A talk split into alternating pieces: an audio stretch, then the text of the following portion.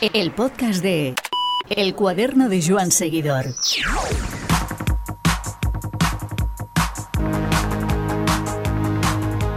Cualquier persona que ponga negro sobre blanco el presente del ciclismo femenino con un pasado no tan lejano apreciará cambios importantes. Con muchas cosas que mejorar aún, lo cierto es que el estado de la nación de las ciclistas es para felicitarse.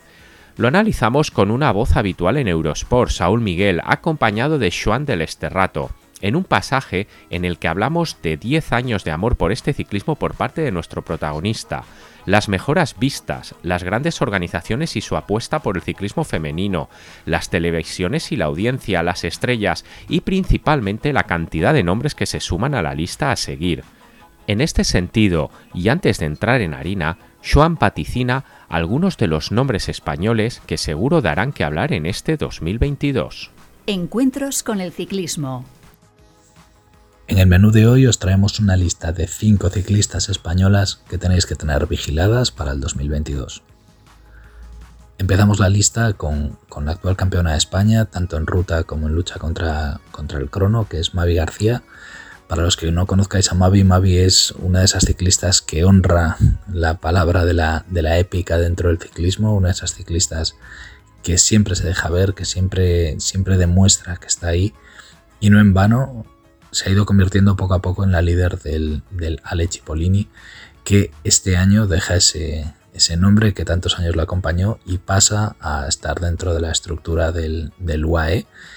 Y Mavi pasa precisamente con los galones para liderar ese proyecto y para poder traer victorias al conjunto de los, de los Emiratos. Allá donde vaya Mavi, ya sea un mundial, ya sea una olimpiada, ya sea incluso los últimos metros del Campeonato de España de, ciclismo, está siempre junto a ella o muy cerca de ella está siempre Anne Santesteban. Anne Santesteban ha, ha hecho una temporada maravillosa, de hecho, entrando con un papel casi de, gregaria, se ha ido convirtiendo poco a poco en la líder natural del, Bike Exchange, ha sido la ciclista que más puntos le ha llevado al, equipo australiano y, esa, esa, buena performance del año pasado seguro que le permite tener este año un poquito más de, galones, un poquito más de responsabilidades y seguro que la vamos a ver arriba en, muchas carreras. Detrás de ellas eh, habría una lista de ciclistas muy grande que se merecería estar en esta lista, pero vamos a apostar por tres. Vamos a empezar por Sheila Gutiérrez. A Sheila el ciclismo le debe victorias, le debe victorias para este 2022 Sabéis que tuvo una caída bastante fea a finales de la, temporada pasada, pero sobre todo porque el año pasado estuvo muchas veces muy cerca de la victoria. Y además con este, con este Movistar femenino que es absolutamente dominador, especialmente en las, en las llegadas masivas, seguro que vamos a poder ver a Sheila ahí arriba y desde luego lo estamos, lo estamos deseando.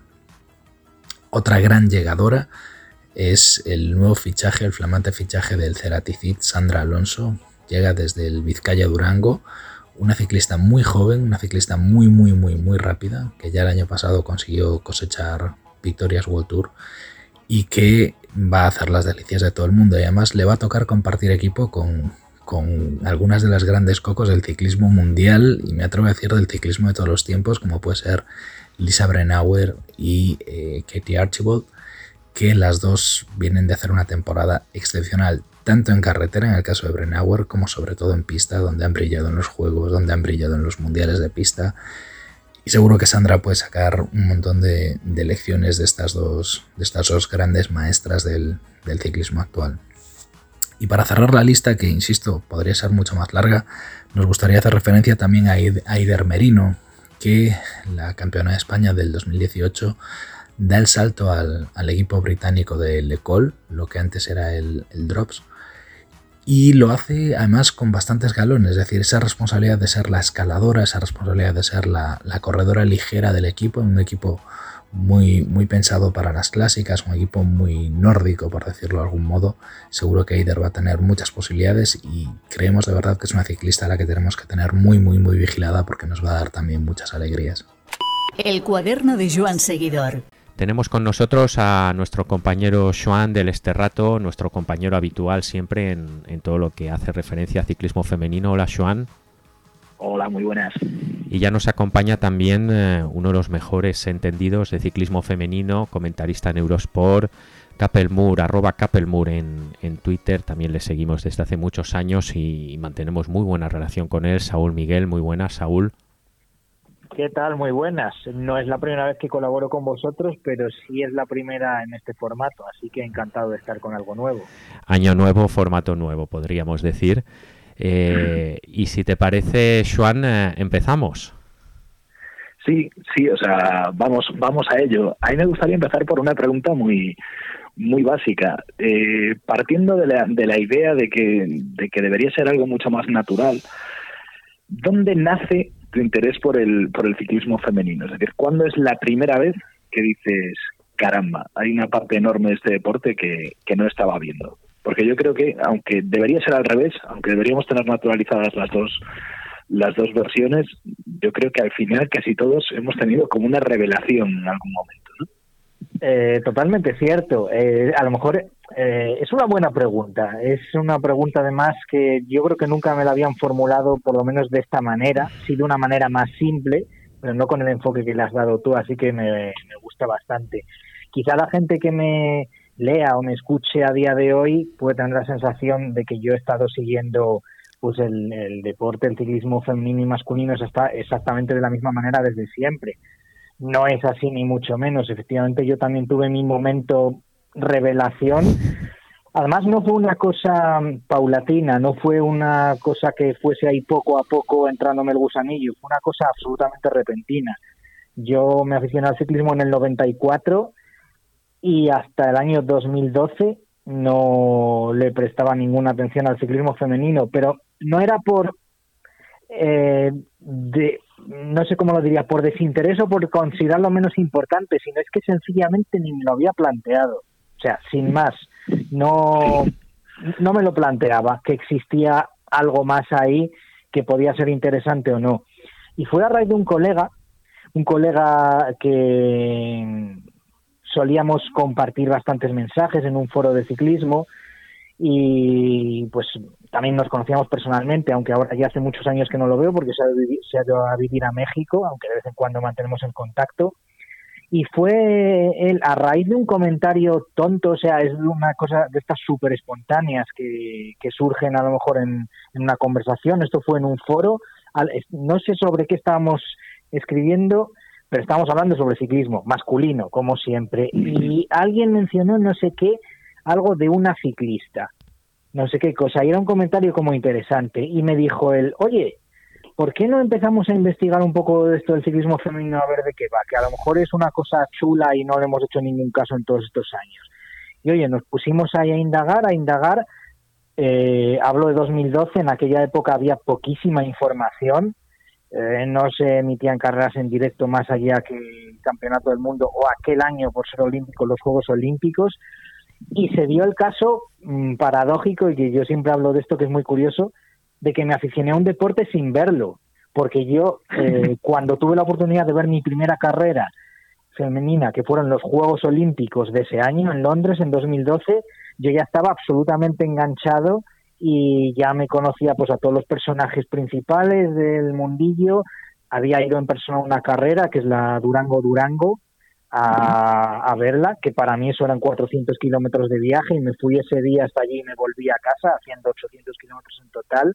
Fue una experiencia muy bonita y desde entonces hasta hoy, o sea que como veis, pues eh, tal cual lo dices tú, una como una revelación que vino de repente. Entonces, ahora estamos en 2022 se van a cumplir 10 años de que empezase mi afición al ciclismo femenino, porque además fue en los primeros días de marzo de esa temporada de 2012, me acuerdo, cuando surgió ese mensaje casual que encendió la mecha o encendió la llama de esta afición. Así que eso sería, en resumen, una respuesta bastante larga, pero bueno, yo creo que queda entendido. No, pero bueno, yo, yo creo que, o sea, creo que es muy triste por una parte que, que hayamos tenido que tener esa revelación, ¿no? Muchos, pero creo que es algo normal. Yo caí un poquito después que tú. Yo creo que caí en, en una cosa que no se ha vuelto a repetir, que eran aquellos Juegos Europeos de Bakú. Sí. que cayó entonces. Yo creo que fue Yo recuerdo, recuerdo ver aquella carrera, aparte fue una carrera súper loca y decir, ¿y por qué no? O sea, y, o sea, ¿por qué no he visto esto nunca? ¿Por qué? Es, brutal. ¿Por qué me estoy perdiendo este show de, que aparte lo que dices tú, es decir, ni siquiera un, hacer de menos, aunque fuera menos importante, sino que literalmente era es que nunca lo he tenido delante, o sea, nunca lo he presenciado, no sabía que todo esto existía. Y tú desde ese, desde ese 2012 a este 2022 que, que acabamos de inaugurar, eh, ¿cómo, has visto todo ese cambio que ha ocurrido? Eh, bueno, antes de responder a la pregunta, decir que es muy curioso, yo siempre digo que desde que me aficioné, creo que no me he perdido casi ninguna retransmisión de ninguna carrera de ciclismo femenino que se haya emitido, sea haberla visto en directo, a lo mejor en diferido o como sea, pero curiosamente esa carrera que dices que mencionas tú de Bakú, que fue el inicio de tu afición, puede ser la única que yo no haya visto nunca. Fíjate tú lo que son también las casualidades. Os complementáis, podríamos decir. Mm, yo creo que me pidió de vacaciones o algo así y después como que no encontré la forma de verla o, al final se me fue pasando y la verdad es que no la he visto nunca. Sí, sí me acuerdo de, de pues ver alguna imagen, de la llegada, de fotos, ¿eh? imágenes fijas, pero no, no, no vídeos. Eh, en cuanto a los cambios, el cambio es el cambio es tremendo. El cambio es tremendo, sobre todo, sobre todo a nivel de, de retransmisiones en televisión. Hemos pasado de ese 2012 que en el que yo pude ver dos carreras que eran el, como digo, los Juegos Olímpicos y los campeonatos del mundo, bueno, puedes poner cuatro, porque la prueba en ruta y la contrarreloj de cada, de cada una de esas en directo. Me acuerdo que ya en 2013 mmm, subió un poquito más porque no era año olímpico, entonces yo estaba pensando, vale, solo vamos a tener una carrera, pero en 2013 me acuerdo que aparte del mundial dieron la Ronde Van Drenthe, que esa se ha ido dando desde entonces, también el Gran Premio Plue, y no sé si hubo otra carrera más que se emitió en directo en ese año 2013. Me suena que fueron cuatro carreras. Pero vale, hablamos de dos en 2012, cuatro en 2013, a 80, 90 días de competición que podemos ver perfectamente ahora, incluso más, o 100 a día de hoy en directo. La, la diferencia es absolutamente enorme. también incluso pues entras en, medios de ciclismo y hay mucha más atención. No significa que esté todo el camino andado, ni muchísimo menos, queda muchísimo por andar y especialmente en España a nivel de afición, el aficionado general me da la sensación de que es un grandísimo desconocedor todavía, quitando muchas excepciones, pero a nivel de medios se han dado mucho, a nivel de medios, a nivel de profesionalización de los equipos, a nivel de, valga la redundancia, de nivel del pelotón, de las corredoras, que ahora hay muchísimas más ciclistas de, muy buen nivel que las que había entonces, que eran cuatro, hmm. dicho así un poco en modo figurado. O sea que yo creo que se han dado muchísimos pasos, han aparecido muchísimas carreras nuevas, interesantes. Yo cuando empecé en 2012 pues no existía ni la Lieja femenina, ni, ni la Amstel femenina, ni la clásica San Sebastián, ni la Semana Valenciana, ni la Vuelta a Burgos, ni tantísimas cosas, ni las, ni las clásicas navarras. En fin, eh, infinidad de pruebas. Por supuesto, no existía Paris-Roubaix, no existía casi nada. Es que la, diferencia es, enorme, pero bueno, todavía hay mucho que, por andar, pero mirando hacia atrás te das cuenta de todo lo que se ha avanzado en, en pocos años, en realidad. O sea que yo estoy contento y a mí me hace esbozar una sonrisa, desde luego en, esta, en, este ejercicio de sinceridad que los dos habéis practicado, me voy a sumar si me lo permitís y, admitiré que yo, por ejemplo, me inscribo en esa bolsa de, aficionados generales que, alude Saúl, en la cual mi desconocimiento del ciclismo femenino es obvio y, me da rabia ¿no? que, así sea, puesto que al final, eh, bueno, pues eh, las veces que he podido eh, apreciar una carrera, incluso alguna con la suerte de, la de, escuchar en la retransmisión a Saúl en Eurosport, eh, pues son carreras realmente muy bonitas y atractivas y además que empiezan a, ser lo que, lo que dice Saúl, ¿no? Eh, son carreras de verdad, donde ya hay más competitividad, donde ya no todo se cuece entre unos cuantos nombres, sino que es todo más general y todo más abierto a, más nombres y por tanto más emoción y, más expectación en definitiva. Yo, Saúl, te quería preguntar, para la persona que eh, quiere dar el paso al lado oscuro, eh, ¿qué le sugerirías? Eh, bueno, es una pregunta como muy abierta que permite muchas muchas respuestas posibles, pero a mí me suele gustar mm, dar una respuesta general que yo pienso que es muy válida, que es que lo que hace falta es conocer, encontrar la manera de conocer un poco a los personajes del mundillo para sentirte implicado de alguna manera cuando estás viendo la competición, que es la manera de aficionarte de verdad. Dicho de otra forma, a lo mejor un poquito más, más prosaica, más vulgar, cuando empiezas a conocer a las protagonistas del mundillo, desarrollas tus preferencias, en definitiva, te haces de alguien o desarrollas, porque no, también cierta antipatía por alguien.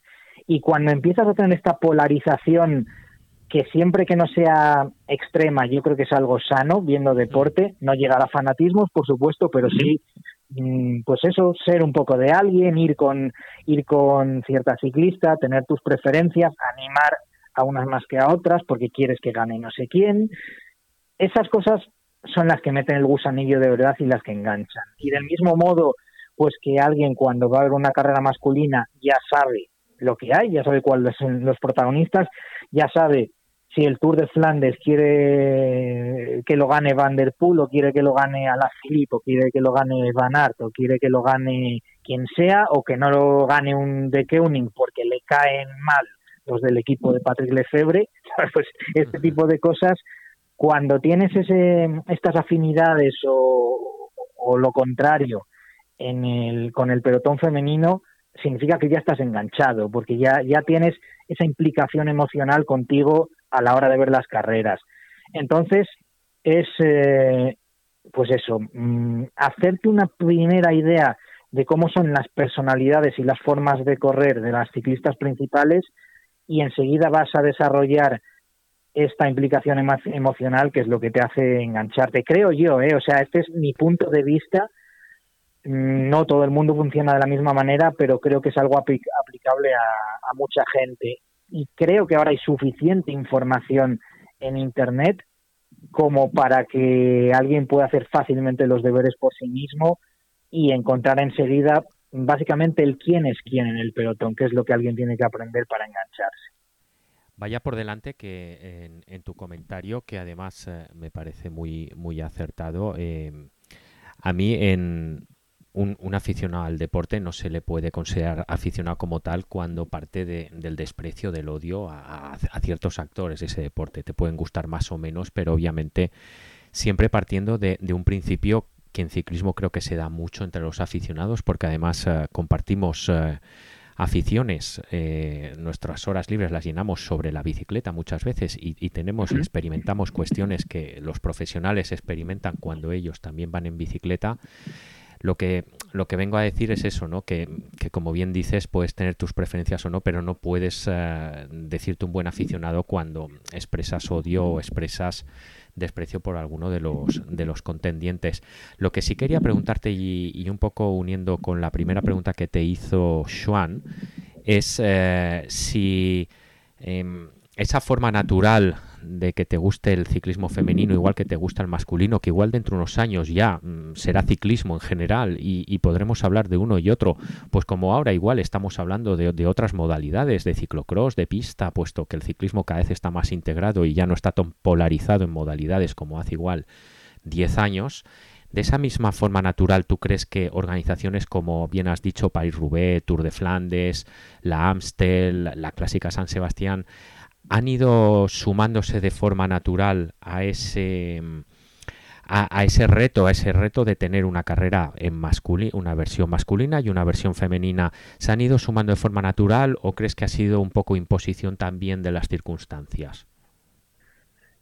Bueno, aquí un poco también eh, esto es interpretable. Eh, hay, hay ciertos casos que yo conozco personalmente mejor que otros. Eh, por ejemplo, el caso de, del organizador pues, del Tour de Flandes y esta serie de carreras belgas que es Flanders Classics. Em, con quienes he tenido yo más contacto personal, tengo la, sí tengo la sensación de que es algo que les, por así decirlo, que les ha salido un poco del corazón. Eh, y creo que no le está yendo demasiado mal a nivel de, negocio, lo cual es importante también para, para que tire adelante. Esto es fundamental, el tema del negocio, no, no nos podemos esconder. Por supuesto, pero hablo más en cuanto a la iniciativa primera. Yo tengo la sensación de que Flanders Classics a lo mejor ha sido más el tipo de organizador que ha decidido que decidió apostar por ello en su momento. Mm, me estoy refiriendo pues a tener para cada una de sus carreras eh, masculinas o para cada uno de sus eventos ciclistas, mejor dicho, tener una carrera tanto masculina como femenina. Y, mi, impresión es que ellos lo hicieron más como al principio vamos a hacer una inversión a largo plazo. No, no es decir, lo vamos a hacer porque desde el primer momento nos va a ser rentable o nos va a aportar beneficios, sino que vamos a hacerlo porque creemos que es lo correcto y también porque creemos que a medio largo plazo puede terminar eh, siendo una buena decisión a nivel de negocio, a nivel empresarial. Eh, este sería el caso, en mi opinión, ya digo, y por el contacto que he tenido con ellos de Flanders Classics, y otras organizaciones como por ejemplo es ASO con la Paris-Roubaix, con el Tour de Francia que ahora también va a haber en 2022, el Tour de Francia femenino. Mm, con ellos me da la sensación de que han ido un poco a regañadientes, por ejemplo, con, con la cursa ahí, que ha sido una carrera un poco que sí, que sí, pero no en muchas ocasiones, mm, haciéndolo en principio un poquito simplemente por corrección política y sin convicción y sin, sin pasión, no haciéndolo desde el corazón, Mm, hasta llegar a un punto que han ido pensando con el crecimiento natural del ciclismo femenino, que a lo mejor ahora sí que puede ser algo interesante también para, mm, para su propio beneficio. Y es cuando están claramente dando el salto más grande con la inclusión de París-Roubaix y este Tour de Francia de 2022 que tantas expectativas despierta. Entonces, creo que son casos diferentes en, cada uno por ejemplo, Amstel Gold Race a mí me sorprendió mucho porque conociendo un poco mm, ciertos precedentes del organizador, que es Leo Van Fleet, eh, un ciclista en su día, por cierto, eh, yo le había leído en, en, su momento ciertos comentarios un tanto despectivos y de muy poco interés hacia el ciclismo femenino hace años.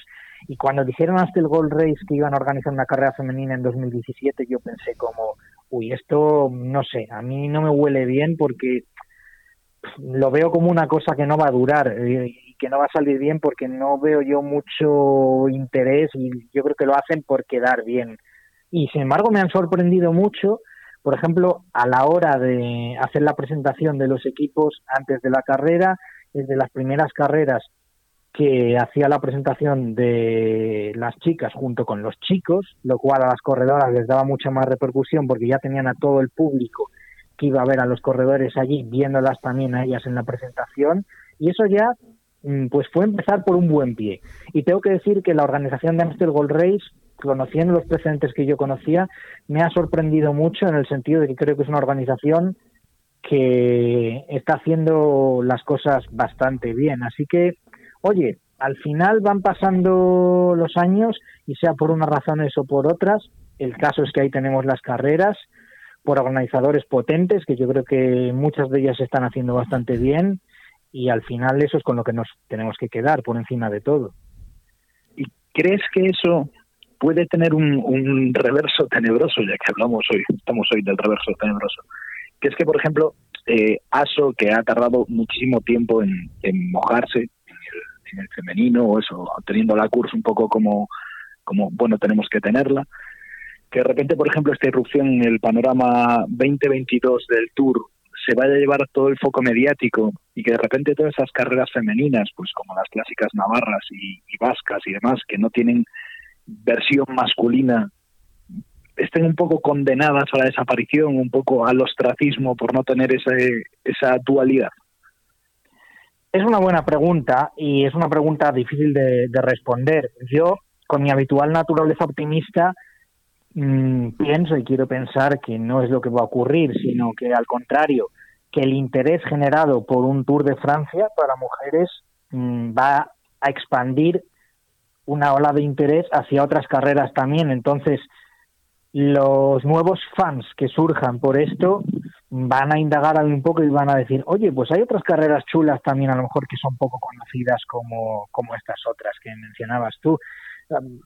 Las de Navarra, por ejemplo, son una debilidad personal para mí porque creo que tienen unos recorridos preciosos y la verdad es que espero de corazón que les vaya muy bien porque lo merecen, la verdad. Así que bueno, esa es mi visión optimista, pero bueno, yo no veo por qué no tiene por qué ser realista también.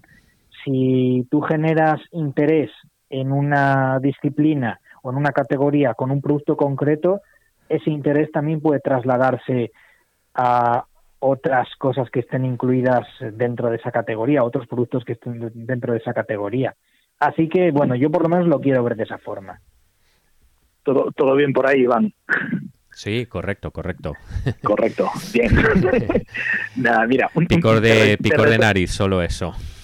Bien, bien, bien, correcto. Pero no estamos en tiempos de, arriesgar. ¿eh? No, no.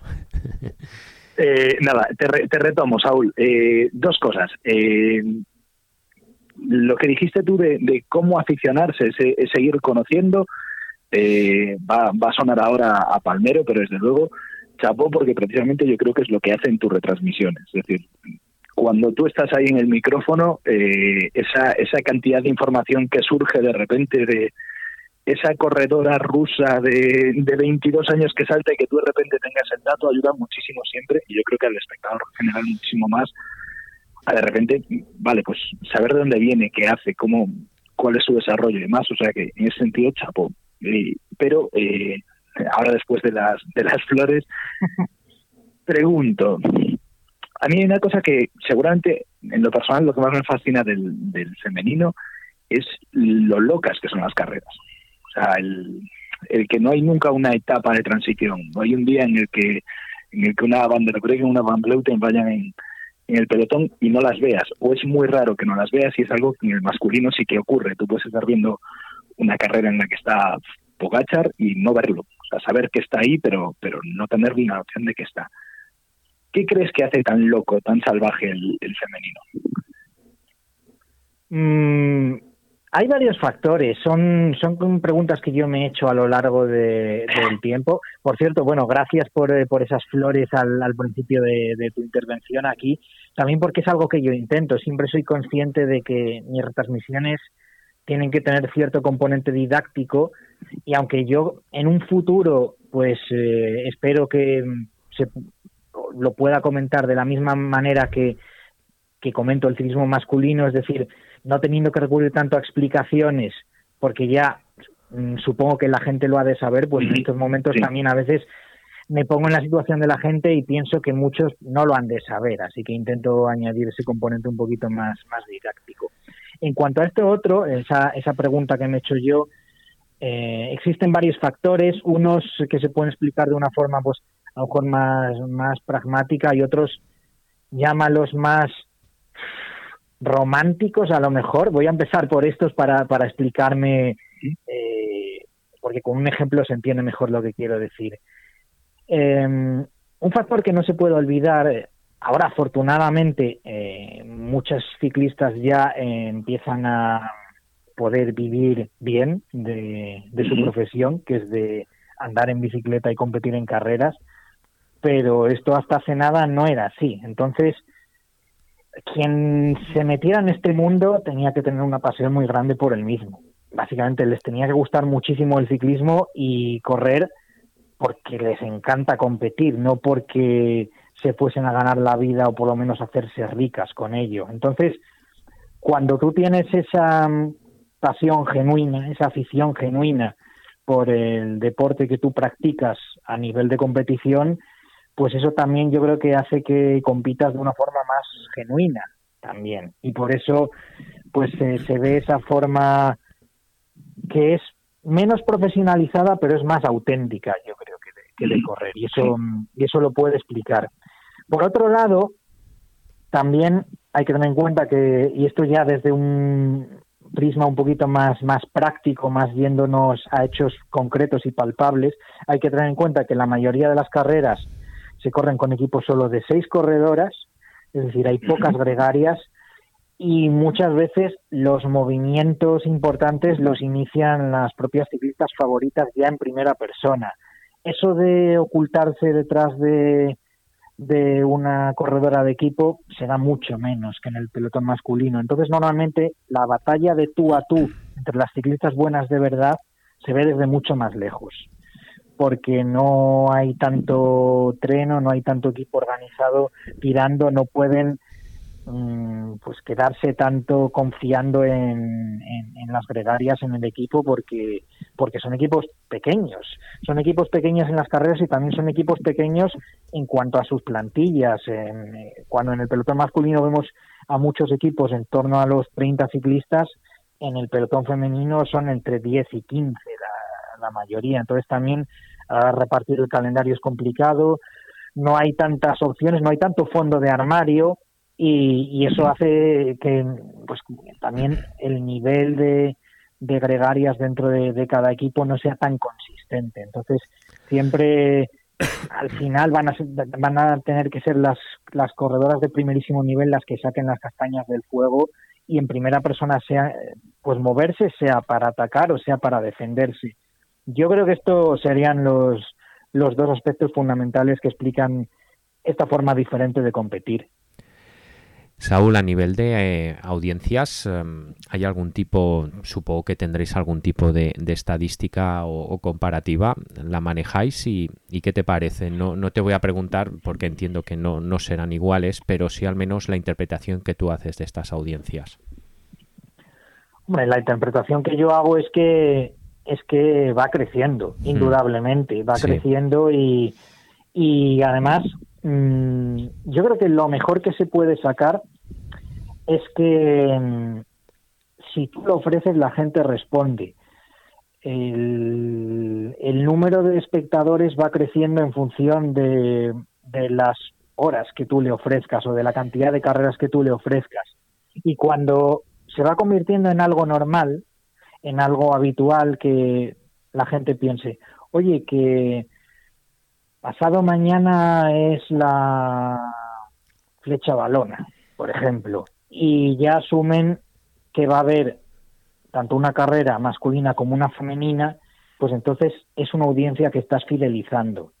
Es una cosa que se construye poco a poco, que no va de un día para otro, pero que me parece que, que va creciendo de una forma sólida y que cada, mm, cada espectador más va siendo una piedrecita más hacia esa cima que se va buscando. Entonces, mm, pues eso es algo que no se puede mirar desde una perspectiva a lo mejor muy inmediata, que hay que verlo como algo a largo plazo, pero está claro que por eh, datos y números que, van saliendo, la cosa va creciendo y ya no es tan infrecuente, desafortunadamente en, en España no todavía, no todavía, ya digo que creo que a nivel de afición tengo la sensación de que en España estamos bastante atrás eh, respecto a otros países en cuanto a, seguir y conocer el ciclismo femenino, pero sí que ya en, otros países en particular, en, el Benelux, en Bélgica y en Países Bajos, ya hay muchos casos de algunas carreras femeninas que han superado en audiencia a, su homónima masculina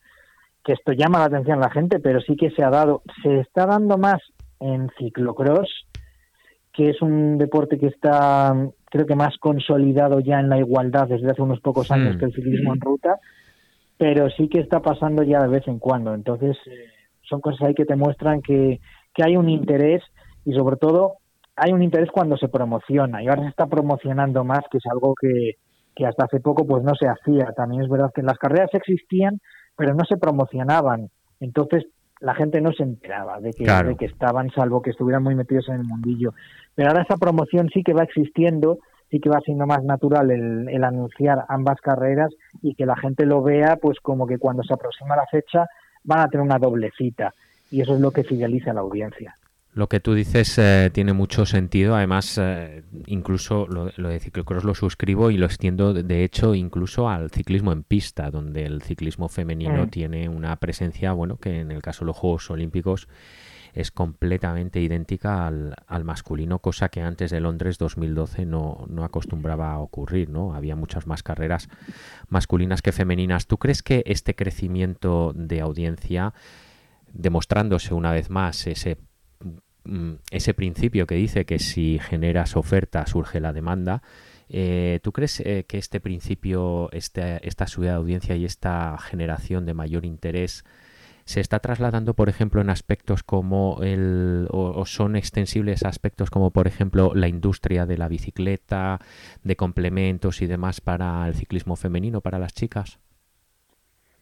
La verdad es que mi sensación es de que sí que la industria de la bicicleta está ampliando su oferta y haciéndola mucho más eh, global y no enfocada al hombre que, antes. Incluso me da la sensación de que eso de que eso está avanzando más rápido que lo que es eh, la propia competición profesional en sí.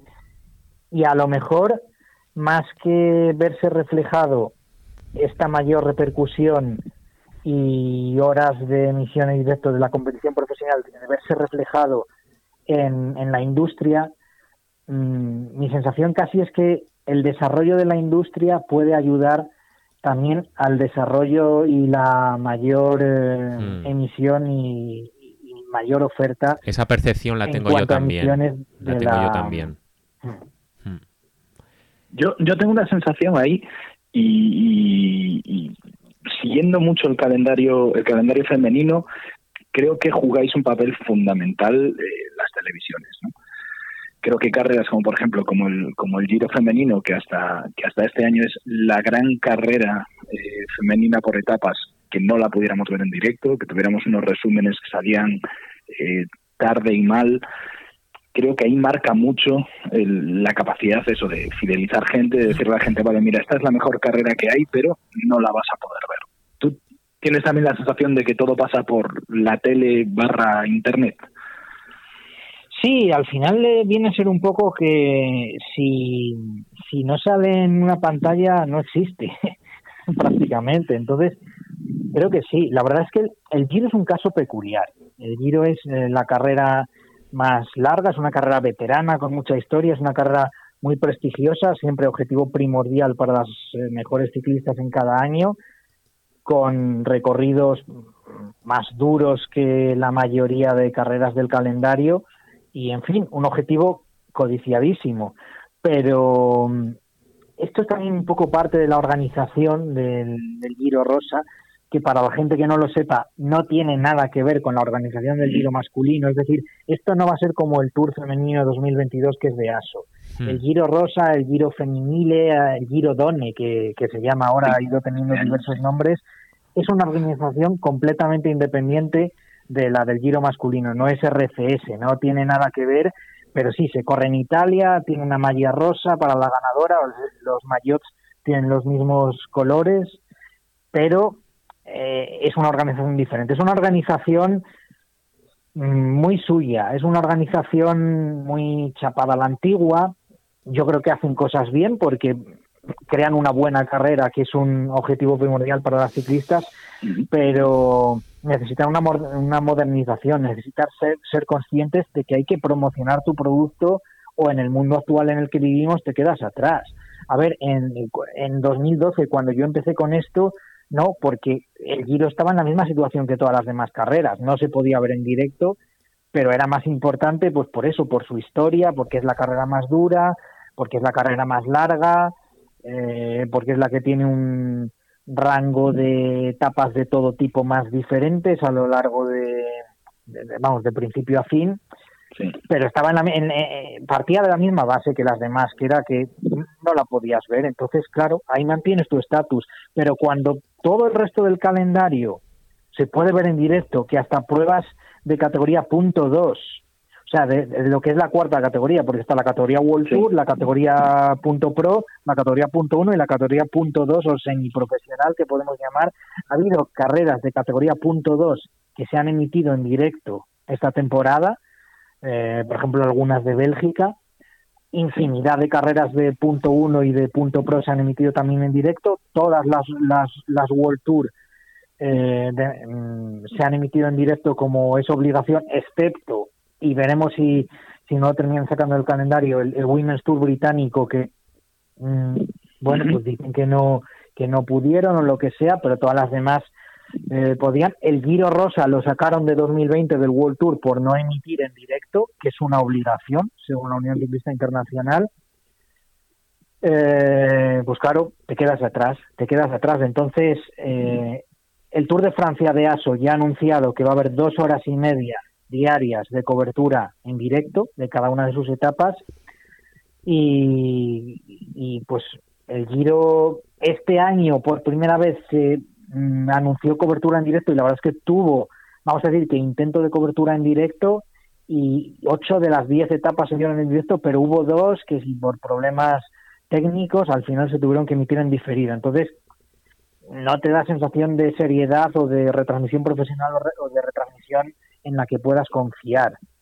Y, y en el mundo actual tan visual, tan de medios, de redes sociales y de pantallas, pues te quedas atrás si no haces eso. Y el Giro claramente se ha quedado atrás.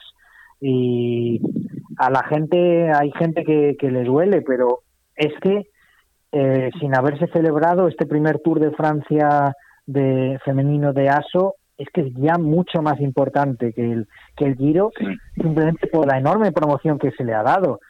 Quienes vierais la mm, presentación del Tour de Francia que hizo ASO hace unas semanas, le dedicaron, el, empezaron por el tour femenino antes que el masculino y le dedicaron el 60% del tiempo de la presentación y el 40% restante al tour masculino. Es una promoción enorme y yo ya dije que yo había sido crítico con ASO en pues la, la CURS y ciertas cosas respecto al ciclismo femenino, pero vamos, yo les aplaudí hasta con las orejas con la promoción que están dando al, al Tour femenino, así que ahí el Giro se ha quedado, pero pero súper atrás. Sí, sí que es cierto que habían sabido hacer esa, esa promoción de marca partiendo de que, de que ellos tienen seguramente la que sea la marca del ciclismo a nivel de carreras, que es el Tour. Sí que han sabido eh, involucrarse, sobre todo transmitirlo, ¿no? Y hay incluso tironcito de orejas para la vuelta que, por ejemplo, en su presentación dejó la, la challenge un poco como, como bueno, y también hay una carrera de chicas, pero, pero aún no sabemos qué ah. vamos a hacer, ¿no? Y pasando pasando un poco pasando un poco de página. Ahora vamos a, vamos a esa parte en la que todos decimos cómo va a ser el 2022 para para en diciembre de este año poder decir cuánto nos equivocamos y tirar de tirar de meroteca es un año que se presenta raro para empezar. O sea es un año en el que las dos grandes ciclistas que, que lo mandaban todo Van der Breggen y Van Vleuten de repente nos quedamos solo con una. De repente Ana Van der Breggen no está ¿Y tú qué esperas que ocurra? ¿Tú crees que ahora eh, Anemic se va a convertir en, en, un gana todo, en una extraterrestre con respecto a las demás? ¿O crees que esa nueva generación que ya está ahí, esas Bollering, esas Bass y demás, van a, van a poder quitarle importancia a Van Vleuten? Eh, bueno, yo creo que va a seguir eh, siendo la mejor, pero creo que le van a apretar mucho. Creo que va a seguir siendo la mejor porque eh, tiene un nivel mm, ahí de base y una regularidad y una consistencia que, que mm, van a necesitar las demás crecer mucho para desplazarla de ahí pero creo que se lo van a poner bastante difícil. Hay muchas corredoras que están creciendo mucho, ciclistas muy jóvenes con, un enorme nivel, pero no podemos negar que el hueco que deja Ana van der Breggen es, es enorme. O sea, es que eh, ahora mismo era como el equilibrio de la balanza ahí, claramente una, una ciclista de esa entidad se va y, y es una cuestión pues un poco, ahora nos da la sensación podríamos hablar como de la temporada actual de ciclocross en categoría masculina, que todo el mundo esperando el, la entrada ahí eh, Van Aert, Van Der Poel, los dos, el superduelo, y claro, con Van Der Poel lesionado, con problemas físicos, pues ya vemos que, que Van Aert, salvo una carrera concreta con, con incidentes como fue la de... La de la que gana en, en Val ah, la, de, y al día siguiente la de Puls. Sí. Sí eh, pues que lo está ganando todo con mucha facilidad. Entonces se, desequilibra ahí completamente la, balanza. Yo no creo que pase algo tan extremo, ni mucho menos en el pelotón femenino, porque lo primero, el ciclismo de ruta no es el ciclocross, hay muchísimos más factores, entran los factores equipos, entran los factores diversidad de recorridos, también los hay en el ciclocross, pero mucho más lo hay en el, en el ciclismo en ruta. Entonces, cierto equilibrio se va a mantener, desde luego, pero, pero sí es verdad y no podemos negar que la, baja de, de Anna van der Breden tiene que ser muy importante porque para su equipo además era un, un comodín absoluto, no solo una ganadora, sino ha demostrado ser también una gran corredora de equipo para permitir ganar eh, o para ayudar a ganar a otras ciclistas. Y por ejemplo, se ha hablado, se habla mucho de Denny Bollering, ya que lo has mencionado como sucesora, por el hecho de pues ser la gran corredora neerlandesa a nivel de ciclista completa, eh, pues joven todavía, está en el mismo equipo que Van der Breggen, pero es que no podemos olvidar que la mayoría de las principales victorias de, de Bollering en esta temporada pasada 2021 es que Van der Breggen se las ha puesto en bandeja absolutamente y habría que ver si las hubiera conseguido sin la presencia de la entonces campeona del mundo en su equipo. Va a tener una papeleta muy distinta, eh, va a tener que resolver más cosas en primera persona, aunque esté rodeada de un equipo muy fuerte, y veremos cómo responde a ese rol. Yo mm, tengo un poquito de mis dudas al respecto. Así que, bueno. De hecho, ahí parece un poco que, que incluso Van der Breggen era capaz de, incluso más que de hacer ganar a sus compañeras, de hacer perder a sus rivales. Mm. Yo ahora me voy y no voy a ganar y me paro. Tengo esta imagen grabada y no me acuerdo ahora de qué clásica es, de las de la primavera de, de hace dos años, de yo me voy, Van Vleuten le sale a rueda y se para y le dice no, yo estoy corriendo para que ganen detrás. O sea, que me parece, me parece de una, de una super capacidad sobre el resto de, pelotón brutal, realmente. Eh, sí, eso fue, bueno, por lo, pues eso, eso ha pasado varias veces. Sí, eso ha pasado, sí, es verdad, sí. Yo lo tengo en, yo lo tengo en el, en el plan desde 2020 grabado, cuando hay un momento eh, que era pues a cerca de 30 kilómetros eh, de meta o así, que, que se, se, marchó Van Bleuten con un ataque que parecía definitivo, o sea, que las dejó a todas las demás sentadas, pero en un momento dado, como se veía que ninguna otra podía responder, reacciona Van der Breggen, se va en solitario, después de unos pocos kilómetros de persecución, tres o cuatro así la alcanza, y se queda a su rueda y le dice que no, que no va a relevar, que está allí para de secante para que para que gane una compañera de equipo, que es lo que terminó pasando al final. Entonces, bueno, es una forma un poco negativa de correr, digamos en términos de espectáculo, pero que para su equipo pues funcionó perfectamente. ¿Quiénes, ¿Quiénes crees que pueden ser esos, esos dos, tres nombres que el aficionado común debería, debería guardarse ahora en la memoria escuchando esto y diciendo, bueno, la próxima vez que vea me voy a fijar en eh, a ver, obviamente nos quedan los, los nombres súper consolidados, de, pero no me quiero ir a algo tan tan obvio. Es decir, con la retirada de Van der Breggen nos quedan los nombres súper consolidados que es eh, Van Vleuten y Marianne Vos, lógicamente. Que Marianne Vos como ciclista de carretera es un poquito más limitada en cuanto a los objetivos a los que puede aspirar, pero al final en, en lo suyo que son etapas y clásicas así quebradas, no demasiado duras, en las que se pueda llegar, pues a lo mejor en un pequeño grupo con un desenlace al sprint, sigue siendo la mejor del mundo y, va a conseguir indudablemente muchas victorias todavía de esa manera. Eh, son los hombres, los nombres obvios que quedan, pero, pero después también, a lo mejor por, por pensar en, nombres un poquito que están ahí por detrás, eh, creo que tiene que ser ya la explosión de Cecilio Truff Ludwig, que pienso que puede hacer una pareja espectacular con Grace Brown en, en Grace Brown es un grandísimo fichaje. Eso que se lo apunte también la gente, Grace Brown. Si no habéis visto correr a Grace Brown, es una corredora más que corre de una forma súper agresiva. O sea, prácticamente en cada carrera que participe eh, vas a tener la, garantía de que va a atacar y sus ataques son de los que hacen daño, porque es una gran rodadora de las que cuando coge unos metros es muy difícil alcanzarla y así obtuvo varias victorias esta, esta, esta pasada temporada. Así que esa dupla Grace Brown, Cecilio Truff Ludwig en, en FDG creo que va a funcionar muy, muy bien. Y yo particularmente estoy convencido de que Sara Gigante, la ciclista australiana que, que ha fichado Movistar, lo tiene absolutamente todo para ser una corredora que marque época.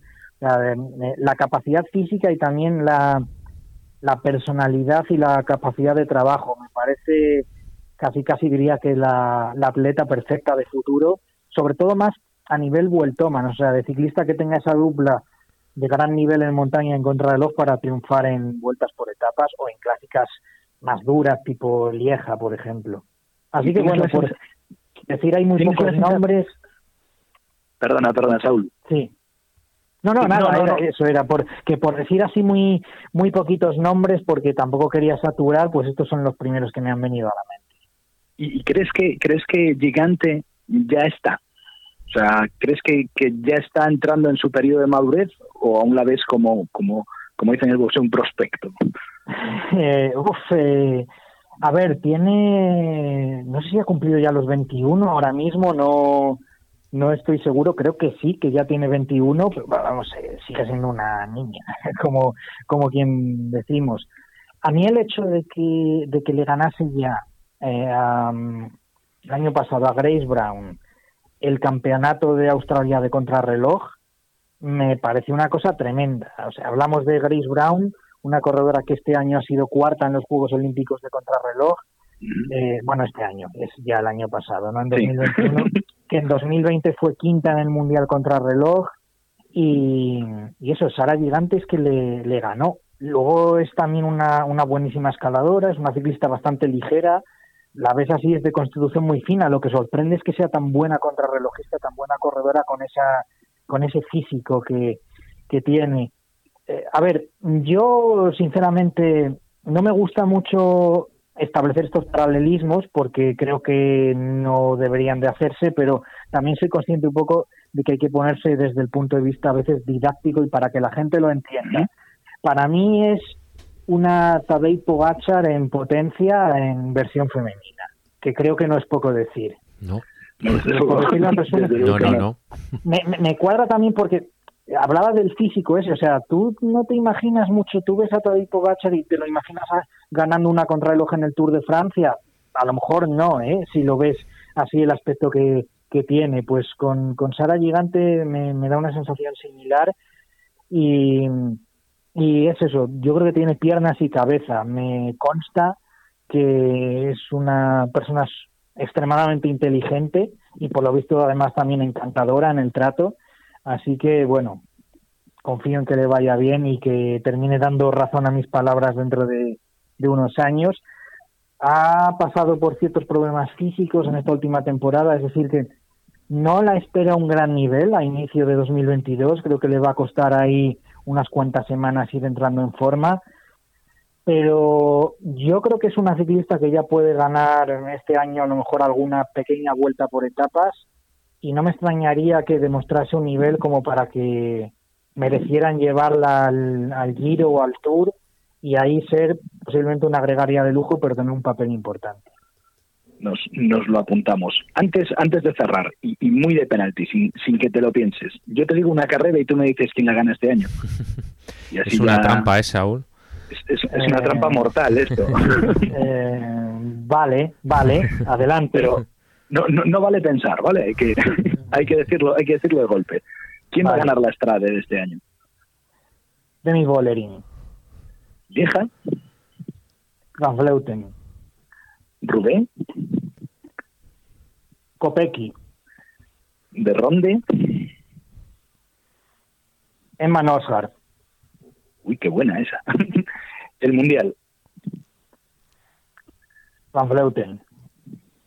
Y vamos con las con las que serían sus las tres grandes masculinas. El Giro. Vamos a irnos un poco diferente aquí. Ashley Mullman wow, eso, esa, sí que es una, es verdad, es un muy buen giro este año y sí que es un, sí, terminó segunda. Por cierto, se retira a finales de este año, ¿eh? Entonces ya ha sido segunda dos veces en el giro, es su última oportunidad. Quizá por eso ahí me he ido un poco. Hay que tenerla, hay que tenerla vigilada entonces. El Tour, esa, esa gran, ese gran evento anual. el tour, el primer tour lo tiene que ganar Annemiek van Vleuten. No puede haber otra ganadora justa. Y para, y para cerrar y para no hacerle menos a la, a la Challenge, ¿quién va a ganar la Challenge?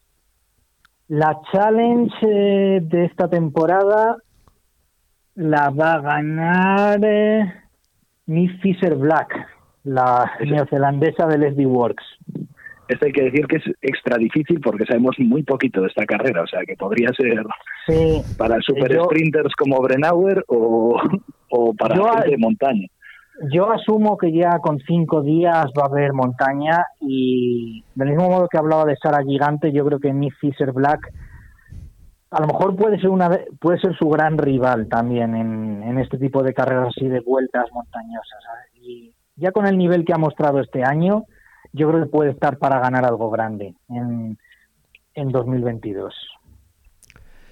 Pues con esta ruleta rusa que te ha propuesto Joan, eh, Saúl, eh, te despedimos y te damos mm, las gracias de verdad por porque nos has iluminado, sobre todo a aquellos que no estamos tan al día a día de, ciclismo femenino. Ha sido un, un auténtico gustazo y al nivel de lo esperado, desde luego. Muchas gracias, Saúl. Pues nada, gracias a vosotros, el placer es mío y bueno, ya veis que tiendo a enrollarme mucho con las respuestas que doy, que no sé si es algo bueno algo malo, pero no lo puedo evitar. Es algo de agradecer, desde luego. Muy bien, pues como digo, ha sido un placer. Nos veremos más veces seguro. Venga, un abrazo, Saúl. Un abrazo. Hasta luego. Adiós.